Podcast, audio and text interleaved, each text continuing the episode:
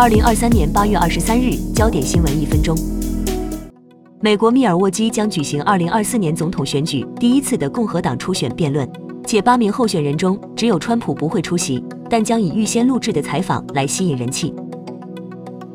夏威夷野火损失评估，烧掉两千二百栋建筑物。穆迪 RMS 最新估计，夏威夷野火累计造成至少一百一十五人死亡，烧毁超过两千二百栋建筑物，且经济损失高达六亿美元。美国疾病管制与预防中心宣布，截至八月十二日的新冠疫情统计，全美每十万人中只有四人住院，数据被认为处于低位。印度无人登陆器成功降落到月球南极，Chandrayaan 三的无人登陆器成功降落在月球南极，同时成为有史以来第四个国家完成登月壮举。卡车司机工会与 UPS 达成一项五年协议，不止时薪全面增加二点七五美元，且加薪总额至少要每小时七点五零美元，或全职超过一点五万美元。